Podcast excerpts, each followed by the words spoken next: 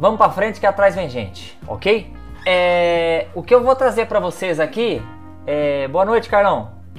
É sobre uma coisa que acho que preocupou muito. Eu fiquei muito preocupado e eu acho que todos nós estamos preocupados. É sobre a questão de e agora, né? Que, que eu faço? Para onde eu vou? Quais são as reflexões que eu quero trazer para vocês agora? É a respeito do que a gente pode fazer pós-quarentena, não é? A gente está vivendo um momento muito, muito complicado, muito tenso, né? E de total insegurança. É... E o objetivo aqui não é, em hipótese alguma, né? Trazer qualquer é, ponderação política. Longe disso, longe. O que eu quero fazer com o canal do Zé em um minuto do aprender é trazer para vocês é, para aquele que ficar ouvindo, aquele que ficar participando comigo, é, trazer uma mensagem, um assunto que possa edificar, que possa construir, tá bom? E a ideia ao trazer para vocês essa temática, que eu chamo de reflexão, é com o intuito realmente agora. O que, que eu faço, certo? E agora, o que, que eu faço pós-quarentena? Muito bem, qual que é a ideia? A ideia é a seguinte, é... vocês devem ter percebido na live principalmente na propaganda da live, que tem o gato e tem a, a Alice no País das Maravilhas. Pois bem, por que, que o Zé fez isso? Bem, na verdade eu estava pensando num tema para discutir com vocês e de repente eu me lembrei justamente dessa parte, né? Que a Alice tem um bate-papo com o gato lá. Mas antes de falar exatamente do que era esse bate-papo, é interessante a gente conhecer brevemente que essa história da lista dos Países das Maravilhas ela, é uma, ela foi publicada em 1865. É bastante antiga, né? Uma história da Alice, né? Que vivia com uma garotinha chamada Alice, vivendo um mundo de conto de fadas, né? É um país, né? Uma, uma história que é o limite entre a, a realidade, entre o sonho e a realidade não tinha muito parâmetro, né? E exatamente aí que eu quero parar. E quero trazer atenção para vocês já de cara no diálogo que ela tem com o gato. Quando ela diz assim para o gato: é, Por favor, é, qual caminho que eu devo seguir? Aí o gato pergunta para ela, né? É, mas para onde você quer ir? Aí ela diz o quê? Ah, não sei para onde eu quero ir. Eu quero ir por qualquer caminho, ou seja, eu não sei o que eu quero. Aí o que o gato disse? Bom, se você não sabe para onde você quer ir, qualquer caminho serve, né? E não é exatamente assim que às vezes você se sente? Não é assim que muitas vezes nós nos sentimos? Porque às vezes a gente quer tomar um caminho, mas a gente não sabe qual caminho nós vamos tomar. Não é assim que acontece às vezes? Pois bem, a questão é, e agora? Primeiro ponto a destacar né, nessa analogia, nessa obra literária. A nossa vida não é uma obra literária. Certo? Concorda? A nossa vida não é um conto de fadas. A nossa vida não é escrita como fosse um conto da Carolchinha. Não. Nossa vida é uma vida real, não é isso? Ela é uma vida que nós vivemos em família, na sociedade, trabalhando. Ela não é um conto de fadas. Então, o mundo que nós vivemos, ele não é vivido de sonhos, mas é vivido de realidades. Peraí, você está querendo me dizer, Zé, que eu não posso sonhar? Não, não é isso que eu quero que você entenda, né? Eu quero já te alertar para uma coisa. Tome muito cuidado para você não confundir sonhos com o que? Com delírios. Aí complicou. Em hipótese alguma, eu quero dizer para você que você não pode sonhar. Não. Tanto é verdade isso que existe um, um, um poema é, de Shakespeare que você aprende. Já ouviram ele na íntegra? É maravilhoso, né?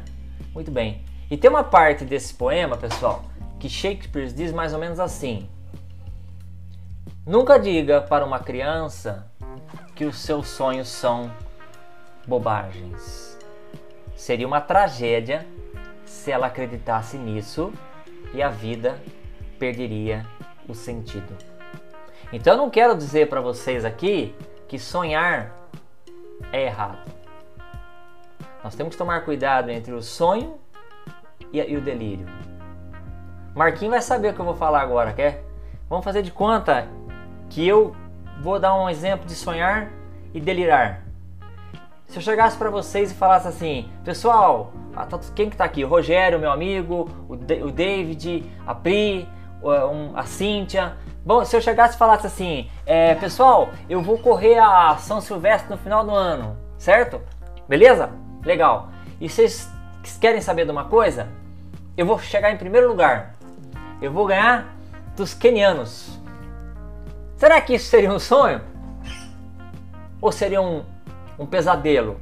Ou seria o que? Uma, um delírio? Óbvio que é um delírio. Eu posso sonhar, mas em correr a São Silvestre. Concorda? Agora, querer ganhar São Silvestre de um keniano aos 56 anos, nem o Marquinho, que é meu personal trainer, ia conseguir fazer ganhar essa maratona. Então, quando eu falo justamente sobre a diferença entre sonhar e realidade, é isso que nós queremos entender na vida que nós estamos vivendo, certo? Isso é muito importante. E nós precisamos, pessoal, sempre, mas sempre, não há nenhum, em nenhum momento, mesmo esse que nós estamos vivendo agora do coronavírus, eu sempre, desculpa a redundância, eu sempre tenho que saber para onde eu quero ir. Essa é a questão. Essa é a questão. Eu sempre tenho que saber para onde eu quero ir. Eu não posso levar a minha vida, te dar os direitos autorais ao Zeca Pagodinho. Deixa a vida me levar, vida leva eu. Não, não dá. Eu tenho sempre que saber para onde eu vou. Bem, o que, que eu quero dizer com isso? O que eu quero dizer com isso, pessoal, é que a nossa vida, a nossa vida é um desafio, certo? A nossa vida, ela é um desafio, ok? E é um desafio constante. E não tem nada de errado nisso. Não tem nada de errado nisso. Falar que a nossa vida é um desafio. Sim, todo dia eu levanto, o pessoal fala, né? Eu levanto todo dia, tô matando um leão, tô matando dois leões. Não! Todo dia tenho um desafio a cumprir, certo? Mas o que, que acontece? é que o caminho que nós construímos, certo? Ele sempre será distinto de qualquer outro caminho. Ok? O meu caminho é diferente do seu caminho. Por isso que é importante você ter em mente a diferença entre sonhar e delirar, ok? Como diz a minha amiga Cíntia, você tem que ter clareza no seu objetivo. Você precisa realmente ter atenção, foco, persistência e assim por diante. Agora, gente, o que, que eu quero dizer com vocês? Que às vezes a vida se complica, tá? Parece que as coisas estão se multiplicando. E às vezes a gente fica paralisado sem saber como lidar com isso. E não tem nada de errado nisso. Nada de errado nisso. Tanto é que tanto a ciência, temos vários amigos aqui, vários profissionais da área, temos pessoas que sabem muito bem que o medo ele é uma proteção. Se não fosse o medo, né? A gente muitas vezes poderia estar fazendo coisas além, correndo, colocando nossa vida em risco, ok? Por isso que é importante você apenas não ficar paralisado diante do medo. Por quê? É necessário, é, é, você precisa ter determinação, você precisa ter coragem para que você possa vencer essas essas adversidades que aparecem. Eu sempre digo o seguinte, que a nossa vida é regada de contingências. A nossa vida sempre, sempre, por mais que você planeje, por mais que você é, determine, por mais que você escreva, ela é sempre, sempre haverá uma contingência. E essa é a questão. Como eu lido com as contingências? Olha como nós estamos agora. Agora quero dizer, em plena pandemia do coronavírus. Olha como nós estamos agora. Como é que a gente faz? Pessoal, é, nós não temos uma receita pronta, certo? Nós não temos uma receita pronta, como se fosse fazer um bolo. Não, não, nós não temos, não. Mas qual é o intuito aqui nesse bate-papo com vocês, nessa reflexão? Eu não tenho a receita pronta, mas como mapa, como um mapa, nós temos alguns indícios, alguns indícios de fazer ou pelo menos criar uma estratégia. Certo? Pelo menos criar uma estratégia. Eu vou pautar essa, essa questão da estratégia dentro da minha área de ensino, dentro da minha área de atuação, que é uma das áreas que eu mais adoro, que é viver entre as pessoas, que é gestão de pessoas, que é, como eu sempre digo, minha Carol, que está aqui, a minha filha, que é a que desenvolve todas as minhas artes, todos os meus trabalhos. Você não é ficção, você é real. O bem mais valioso é o ser humano. E pegando um gancho ainda num personagem contemporâneo e muito atuante, eu gostaria de dizer Murilo Gun, que eu acho que muitos de vocês talvez já conheçam. Ele diz o seguinte: que nós estamos vivendo um momento de revolução, certo? Então, é, ele disse o seguinte: que o diferencial do ser humano, diz Murilo Gun, o diferencial do ser humano vai ser ser humano. Olha que legal! O diferencial do ser humano é ser ser humano. Isso que vai nos diferenciar, se já não, já não, não nos diferencia de outras coisas, de tantas pressões, de tantas dificuldades que nós enfrentamos.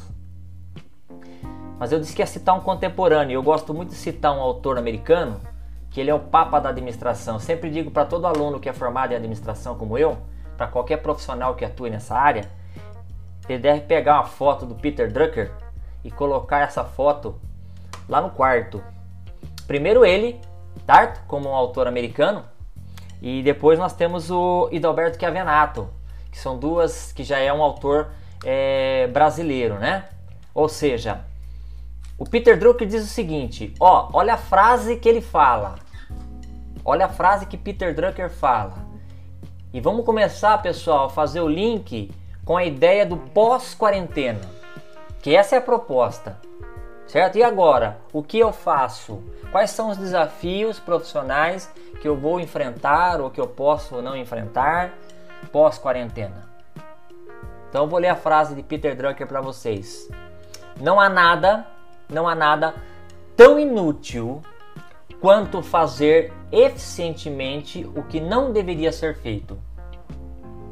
Ele diz assim: os milagres, sim, os milagres acontecem, às vezes, mas é preciso trabalhar tremendamente para que aconteçam. Não podemos prever o futuro, Olha só agora, hein? Vou repetir. Não, não podemos prever o futuro, mas podemos criá-lo.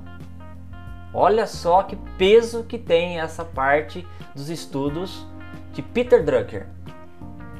Não podemos prever o futuro, mas nós podemos criá-lo. E ele diz mais ainda. Ele diz assim que planejamento de longo prazo não lida com decisões futuras. Olha essa então mas com o futuro de decisões presentes. Até parece aquela propaganda do para quem é mais é, envelhecido a tonel, né? Que nem whisky. Vende mais porque é fresquinho é fresquinho por isso que vende mais? Tostines, né? Deixa eu dar o um nome aí, pô. Da hora do jabá, né? A questão é, é as decisões presentes elas influenciarão muito as decisões futuras, tá? Então, quando eu faço um, uma previsão, quando eu planejo algo, eu tenho que me lembrar que as minhas ações presentes elas vão influenciar no meu futuro, né? Como diz Aristóteles, agora eu vou, vou voltar um pouco no tempo. Aristóteles, né? ele diz o seguinte, que nós somos o que fazemos, o que? Repetidamente. Excelência, portanto, não é um ato, mas um hábito. Isso, hábito. Praticar a excelência, ela deve ser um hábito. Não estou dizendo que você vai ter toque, né? É monk agora, né? Poxa, professor, que paranoia é essa? Não, não é paranoia, é a pura realidade. Pura realidade. Por mais que ela doa, ela é nua e crua. Aquele ditado tão popular, aquele provérbio tão popular, que nós sempre colhemos o que nós plantamos, não há dúvida. Mas não há dúvida mesmo. Pode ocorrer intercorrências? Podem. Que a gente chama de contingência? Pode. Elas vão ocorrer. A questão é como é que eu lido com elas. Porque diante de um quadro como esse, pessoal, eu pergunto para vocês o seguinte: baseado do que nós falamos até agora, certo? Pensa no seguinte: o que vem depois de tudo isso? E aí? Pensa um pouco. O que vem? Primeira coisa que vem para qualquer ser humano dentro das suas faculdades normais, né? Primeira coisa que vem à mente é a imprevisibilidade. Você quer ver uma coisa que é dolorida, que machuca? É a imprevisibilidade. Agora, a diferença é que essa imprevisibilidade que nós estamos vivendo neste momento de insegurança com essa pandemia, essa imprevisibilidade, ela não é local. Essa imprevisibilidade ela é global. Ela é mundial. Certo? Então, o que que isso desperta em nós? O que que essa imprevisibilidade pode causar de maneira benéfica em nós? Sim. Os estudos mostram que é, nós aprendemos muito com as inquietações. Nós aprendemos muito com as adversidades. Certo? Aprendemos muito. Somos lapidados. Somos burilados como uma pedra preciosa quando nós passamos por dificuldades em nossa vida. Então, o que, que eu vou destacar para vocês? Eu vou destacar alguns pontos que, que eh, aconteceram, que emergiram nesses momentos que a gente está percebendo o que está acontecendo e que pode ser reflexo de um comportamento pós-quarentena. Tá? Quer um exemplo? Coletividade. Coletividade. Você acha que está difícil lidar com essa pandemia no momento? E vamos sempre pluralizar, tá? Vamos olhar a pandemia como, como um todo. Vamos ter uma visão de sistêmica, uma visão de um todo.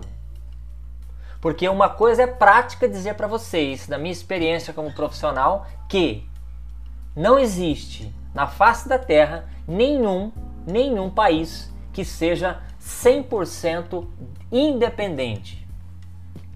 Não. Não. Ainda mais num mundo onde as fronteiras foram derrubadas com a globalização, certo? Com o advento da tecnologia, com o advento da informação na velocidade da luz, é, os fatos se tornam globais. Então, quando eu digo que não existe nenhum país 100% independente, isso mostra claramente a dependência que eu tenho eu até trocaria o termo, eu não gosto do termo dependência. Eu gostaria de colocar o termo que um biólogo alemão, é, Alberto Lamfaye, ele criou a teoria geral do sistema e ele diz sobre a interdependência entre as partes. É, ou seja, a história de Bertalanffy é muito rica, porque o cara desenvolveu a teoria geral do sistema e a questão é, ele era biólogo tá? Nenhum problema nisso, mas normalmente a gente fala, pô, como é que um biólogo teve essa sacada? Bem, é, para quem não conhece a história de Bertalan Fay, ele estava olhando, né, um dos seus estudos da biologia, os animais que pastavam no campo. E da janela do seu, do seu, do seu escritório, do seu consultório, da sua clínica, ele olhava os animais. E ele percebeu que nesse ambiente tínhamos ali é, um cavalo, tinha um boi, uma vaca, enfim, animais dentro da sua fazenda. E ele percebeu que esses animais eram diferentes. Ainda bem, né, que ele percebeu que eram diferentes, né? É um bom sinal de que Bertalan Fay não estava batendo fora do bumbo. Mas enfim, Bertalan Fay percebeu que apesar de eles serem diferentes, ao fazer o estudo do seu sistema respiratório, ele percebeu que uma vez que qualquer parte tenha uma pane, é, ele, ele compromete o todo. Ou seja, é, mesmo o coração estando bom, se o rim falha, ele compromete todo o sistema. Aí ele teve a sacada de dizer sobre a importância da interdependência entre as partes. Que ninguém é mais ou menos importante. É um conjunto visto de maneira sistêmica. Olha a sacada do cara. E aí daí ele desenvolveu a teoria da teoria geral do sistema, né? que hoje todo mundo sabe o que é. Bem, voltando a falar sobre isso, isso mostra claro que a coletividade ela é hoje muito mais atuante do que quando houve a gripe espanhola. Eu não sei se é bom ou se é ruim, mas a minha avó me contava essas histórias. A minha avó ela veio, né, da, de Granada, na Espanha. Eu tinha 10 anos, eu nunca me lembro, nunca me esqueço, né, que a minha avó falava que ela lembra disso apesar dela estar em transição para o Brasil. Agora, aquela época, o espírito de coletividade não é o espírito de coletividade que nós vemos hoje. Por isso que eu disse que isso despertou atenção para um pós-quarentena. Outra coisa, a reorganização. O que, que nós estamos vendo, pessoal? O que, que nós estamos vendo é claro, é ponto passivo que flexibilização de horários, ok? Processos, o ser físico, isso, o ser matéria, esse ser presente, ele não é mais necessário estar presente em determinadas atividades. Veja bem, em determinadas atividades, nós não precisamos mais estar presentes. Isso ficou claro com o teletrabalho para muitas atividades, é óbvio, né? Mas que mudou o processo de liderança, o processo de liderança Olha, eu até diria o seguinte: é, eu e talvez muitos que estão aqui, que talvez sejam estudantes da área de administração, sabe das revoluções que aconteceram desde a Revolução Industrial? Teoria de Taylor, teoria de Fayol, teoria humanista, teoria de Max Weber, teoria da burocracia, teoria humanista. O homem sempre procurando deixar claro da importância que é o patrimônio mais valioso, o ser humano, e teve que vir uma gripe, teve que vir uma pandemia para mostrar a importância que é que não existe mais. Nós temos que pensar no processo de liderança como liderança circunstancial e uma liderança que eu chamo pela literatura de liderança circular. Acabou, meu. Pô, é, Taylor, é, Fayol, é, Max Weber, é, essas autoridades da teoria clássica da administração já diziam que o homem não pode ser supervisionado constantemente. Isso ele disse há tantos anos atrás e agora estamos percebendo isso, que é o que eu chamo de reorganização. Então grave aí, coletividade foi a primeira coisa que destacou. Com toda essa imprevisibilidade, percebemos a coletividade como uma força de trabalho. Olha só, hein? Se eu fosse você, vai ficar gravado esse vídeo por 24 horas, tá? É, mas eu tô gravando ele aqui também, tá? Depois que eu tô com o microfone, eu vou fazer uma, um podcast, aproveitar. Então ele vai ficar no ar. Mas grave que isso, a imprevisibilidade trouxe consigo a coletividade, trouxe consigo a reorganização. E tem mais, não para por aí. Olha que interessante. A intenção ou finalidade. Toda atividade, todo comportamento, ele tem que ter o quê? legado.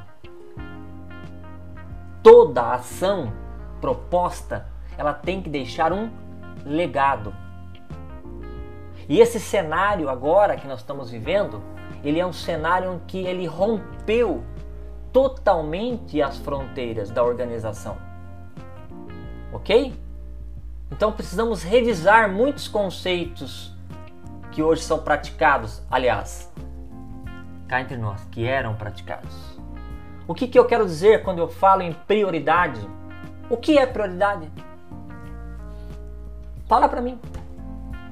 O que, que é prioridade nesse momento que nós estamos vivendo? O que, que é propósito? O que, que é intenção? O que, que é rumo dos negócios?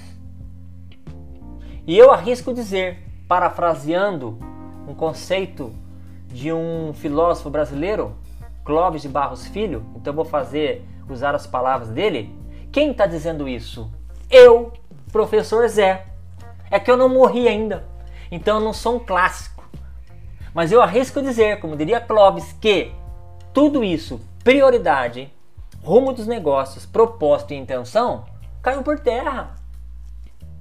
Por isso que eu digo que pós-quarentena os desafios serão outros. Esquece. O mundo não vai ser mais o mesmo. Ai, precisamos voltar à normalidade. Gente, esquece. O que, que é normalidade? O que, que é normalidade? Me diz uma coisa: o que é voltar a uma vida normal depois de uma tragédia? Tá conseguindo captar a essência do que eu quero transmitir? Aquele povo que sofreu tsunami no Japão. Ah, voltou à normalidade. O que que voltou à normalidade? Se tiveram que se reinventar.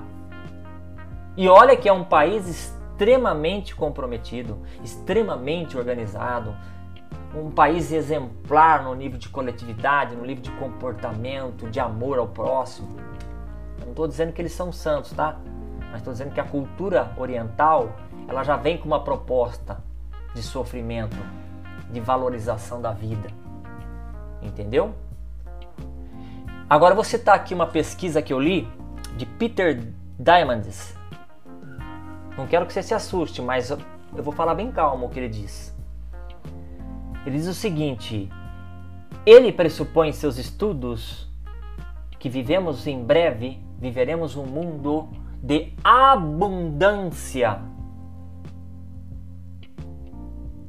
e não de escassez. Ah, o Zé ficou louco. O Zé tá sozinho na live dele. Será que nessa garrafinha aqui tem água? Não tem água. Você tá dizendo para mim que o cara tem uma Sim.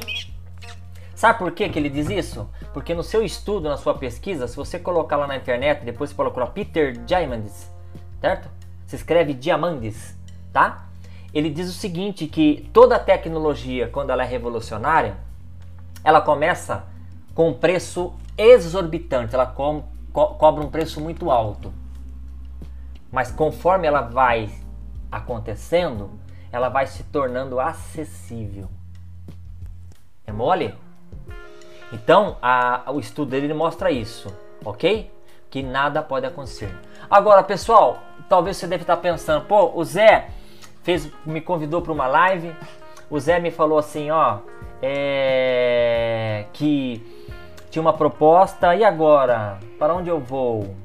Bem, pessoal, eu só vou dizer uma coisa para vocês, que não existe uma receita de bolo. Tá? Não existe. Outra coisa, não existe um DeLorean do De Volta para o Futuro. Sabe? Coloca lá o botãozinho, aperta lá, vou voltar para 1985. Ah, não, eu vou lá pro, pro futuro. Não, não existe. Não existe isso. O que eu posso dizer para vocês é que na minha profissão, certo? Na minha história de vida, ela ensinou uma coisa, tá? Nesses meus 56 anos de vida. Repetindo, a minha profissão, os meus estudos, na minha história de vida, que você precisa investir em você. Você precisa investir em você. Certo? Não fica ou não fiquem esperando que os outros o façam. Não fique esperando que alguém faça isso para você. Eu vou ser bem claro, isso daí é uma obrigação tua, minha, não é de mais ninguém. Deixa, como diria lá o, na escolinha do professor, é, há controvérsias. Não, deixe de churumelas. Quem investe em quem é você. Ok? Então o que, que eu quero dizer com isso? Tá? Que precisava acontecer uma pandemia, precisava acontecer um vírus, já que nós não temos bola de cristal, será que precisaria passar por tudo isso para entender a importância do autoconhecimento? Será que precisaria de tudo isso para entender a importância da autoaprendizagem? Ah, agora tá querendo tá, tá sendo obrigado, né? A Pri tá aqui assistindo, minha amiga, professora Priscila, para uma fantástica personagem aí da, da minha vida que eu conheci. Inclusive, eu preciso te convidar para uma live, tá? Vou colocar na agenda aqui para você participar comigo. Mas nós estávamos conversando com a Pri e a Pri falou para mim que ela nunca imaginou que ela tivesse que aprender ou está aprendendo tanto agora então a Pri sabe o que eu estou dizendo, mas precisava Pri de uma pandemia, precisava de uma gripe, precisava do corona para entender a importância da autoaprendizagem? Precisava de, de tudo isso para entender a importância do planejamento? Precisava de tudo isso para aprender a importância do plano estratégico? Precisava de tudo isso para entender o que é visão de futuro? Tá vendo?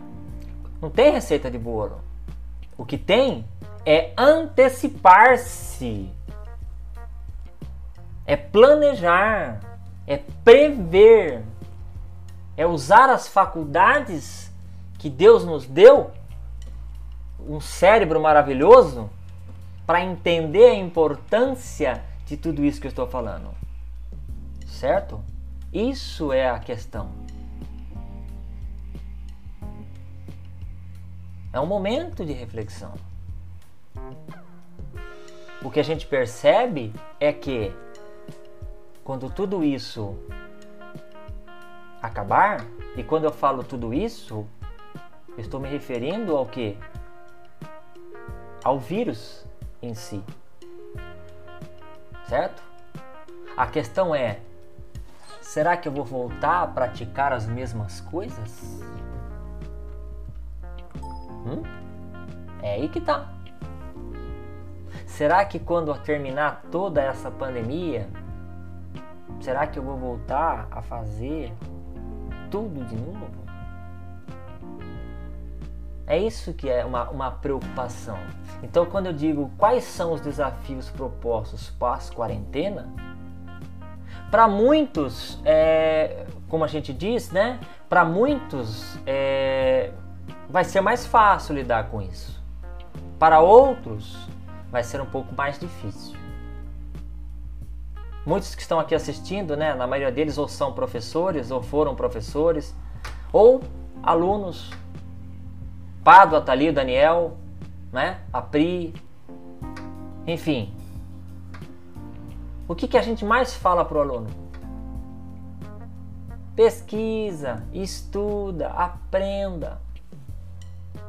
Sabe o que, que eu ouvi de um aluno uma vez? Sabe o que, que eu ouvi uma vez de um aluno na faculdade? Foi o seguinte, eu falei para ele que ele precisava estudar, se ele sabia a diferença entre estudar e assistir a aula tá? Eu não lembro quem foi o pesquisador que fez essa, essa pesquisa, para dar o crédito, só sei que ele é de Curitiba. Se eu achar, eu vou falar. Então não fui eu que criei essa, essa, essa ideia. E ele fez essa pesquisa. Eu acho que foi no Paraná. Se alguém lembrar, aí me fala. Então ele perguntou para uma mãe assim: Você sabe que hora que seu filho estuda? Aí ela fala assim: Ah, meu filho estuda de manhã. E que hora que ele assiste aula? Ah, ele assiste aula à tarde. Ah, então, e que hora que ele. Então ele assiste aula de manhã? Não, não. De manhã ele. A mulher não estava entendendo a diferença entre estudar e assistir aula. Entendeu? Ela não sabia a diferença. Então, quando você falava isso pro aluno, viu? Você precisa investir em você, você precisa tirar tempo para você. Entendeu? Os tempos mudaram. Eu falei para minha filha que eu não, não, eu não gostaria de ter nascido na época dela. Por quê? Porque na minha época era muito mais fácil a gente arrumar um trabalho do que hoje. Porque os desafios eram outros. Os desafios atualmente são totalmente diferentes. Hoje a capacitação profissional é outra. Então o que, que vai acontecer pós-quarentena? Muita gente não tem 4x4 no caminhão ou no seu carro. Vai patinar. Vai patinar. Vai porque o mercado já está demonstrando o mercado já está demonstrando o que vai acontecer. Você tem que pegar esses sinais e ver o que, que você pode fazer. O que, que eu estou fazendo agora nesse momento de quarentena que eu pod poderia estar tá já desenvolvendo um projeto, né? E aí, como é que as coisas vão ficar? E aí, pessoal? Alguma pergunta? Alguém quer fazer um raciocínio? Franciane, Zé, somos protagonistas da nossa vida. Muito bem. Reservei uma parte final para encerrar, mas não quero encerrar ainda. Quero ver se alguém dá uma oportunidade para vocês. A Simone, excelente menina, excelente aluna, né? Eu dei aula para ela. Marquinho, ó, eu treino de verdade, viu? Você que tá zoando aí, viu? Eu treino de verdade, né? Você acha que eu não treino? Você sabe da minha história, pô. Ó o professor Rogério aí, top, gente boa.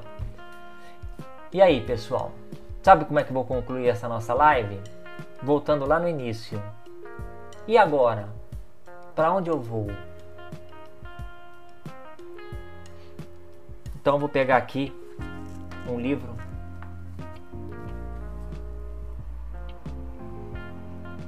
Calma, não vou falar de velhice não. Eu só vou fazer um gancho. Como eu sou aluno de psicologia, esse cara aqui, tá? Deixa eu pegar o nome dele aqui. O Skinner. A minha esposa, ela é dessa linha de estudo.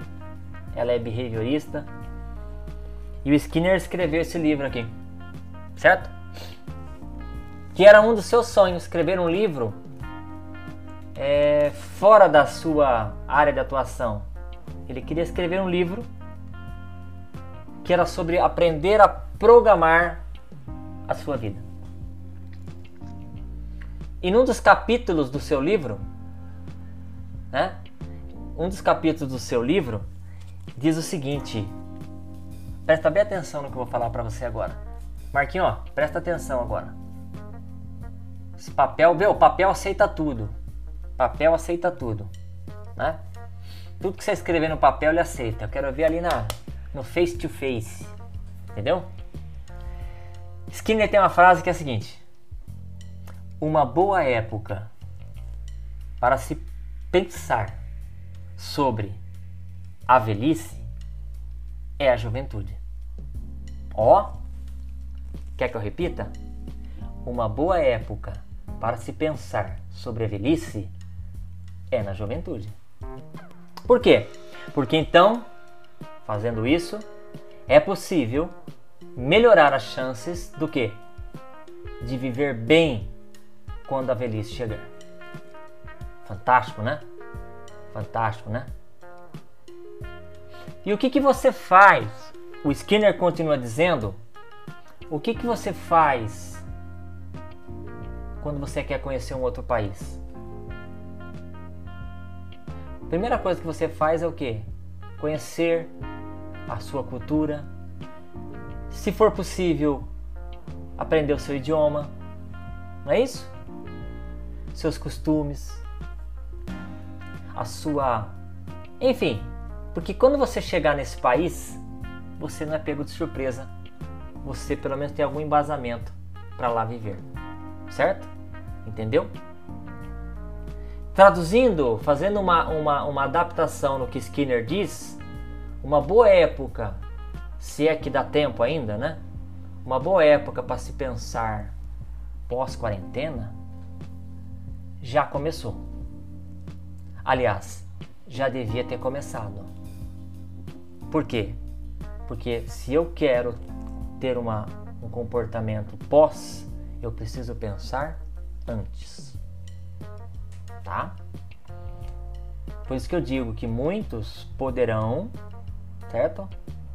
passar com mais facilidade e outros com mais dificuldade, sim. Porque depende de todo esse repertório que você está construindo. Não tem receita de bolo, não tem o DeLorean, mas tem o que? Você, tá? Fazer diferente, Franciane. Zé, o que, que você sugere para fazer diferente? Fazer a diferença. Entendeu?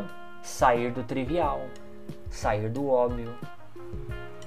Hoje eu participei de um treinamento de uma grande empresária. Se você depois eu vou colocar para vocês e participei online gratuitamente.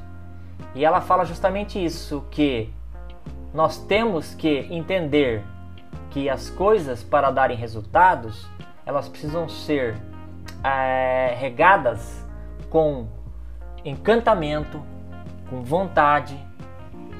E lembrando que não é do dia para a noite, ela fala. As coisas acontecem de maneira paulatina. Ou seja, eu preciso começar. Uma vez que eu começo, eu começo a mudar. Certo? Então eu preciso parar de fazer as coisas do mesmo jeito. Como é que você quer algo diferente se você sempre faz da mesma maneira? Não é verdade? Por isso que minha esposa, né, que fala sempre pra mim que eu sou meio doido, né? Porque na verdade eu não consigo fazer os mesmos caminhos. Gente, eu não consigo. É... Às vezes ela fala, vou dormir do outro lado da cama. Aí ela, por que, que você quer dormir do meu lado? Porque, ah, vamos mudar. Pô, eu moro num apartamento de 58 metros quadrados. Tudo, tudo é a mobília toda do apartamento, como vocês podem ver aqui no fundo, é tudo modulado. A única coisa que eu consigo mudar é a garrafa de lugar. E ainda não posso? Então o que, que eu faço? Eu mudo de lugar de cama. Eu quero mudar o lugar do sofá. Eu quero mudar o caminho. Eu quero mudar de feira. Eu quero mudar de. Eu quero mudar. Porque a mudança, como eu sempre falo, água parada dá dengue. Então eu preciso fazer que as coisas se movimentem, né? Bem, pessoal, o melhor termômetro de tudo isso, o melhor termômetro da mudança é você. É você. Agora, há um, um fato importante a se destacar. Tudo que você fizer, você precisa mensurar. Você precisa medir. Se você não medir, se você não mensurar, você não consegue medir. Como é que eu posso saber se deu certo aquilo que eu estou planejando se eu não colocar isso aí num planejamento? Certo? É isso que é importante rezar. Beleza? Experimentar de novo. Olha o Daniel aí. Se você tem um modelo de vida que dê certo, este modelo dará certo em outro local também. Mas tem que ter uma base sólida, conhecendo e trabalhando as variáveis. Muito bem, variáveis é uma constante só não muda de personal. Não, esse aí eu tô pensando seriamente. Tô pensando seriamente em mudar de personal. Entendeu? Eu tô pensando em ir lá para Sadrak, pro Sadrak. Pessoal, 21 e 48, eu acho que daqui a pouco vai encerrar, tá? E o que eu tinha para falar para vocês era isso. Não tenho nenhuma receita de bolo, sou um ser humano como vocês, só que eu tenho muita vontade de, de que as coisas aconteçam. E para que elas aconteçam, é importante que a gente saia do habitual, tá? Eu tenho 56 anos, para quem não sabe, eu só voltei a estudar aos 40 anos. Então são 16 anos que eu estudo. Toda a minha carreira profissional, toda a minha carreira acadêmica, ela foi construída nos últimos 16 anos. Eu comecei a estudar aos 40 anos, porque eu vinha de um mercado de trabalho que não exigia tanta competências como exige hoje. Rafael, faz tempo de aula para no RH. É, Rafael, se eu não tiver errado, é isso. Por favor. Mas enfim, é, eu fico muito feliz. Para mim não importa. Eu, queria, eu fico muito feliz dessas pessoas que estão aqui comigo. Essas pessoas que ficaram aqui. Mesmo aquelas que entraram, deram um alôzinho e foram embora. Porque as coisas não são de um dia para noite. Importante que eu consegui transmitir alguma informação para vocês e consegui falar aquilo que eu queria e deixei, tenho certeza que alguma coisa eu plantei dentro de vocês, né? Tenho certeza. Certeza, Marquinhos. Você é suspeito para dizer porque eu também sou seu fã, né?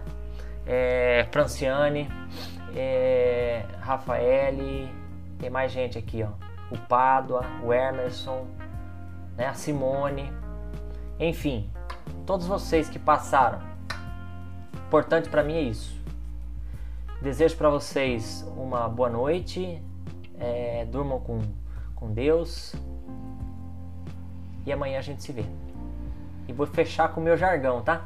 Zé em um minuto do aprender. Muito obrigado e tchau.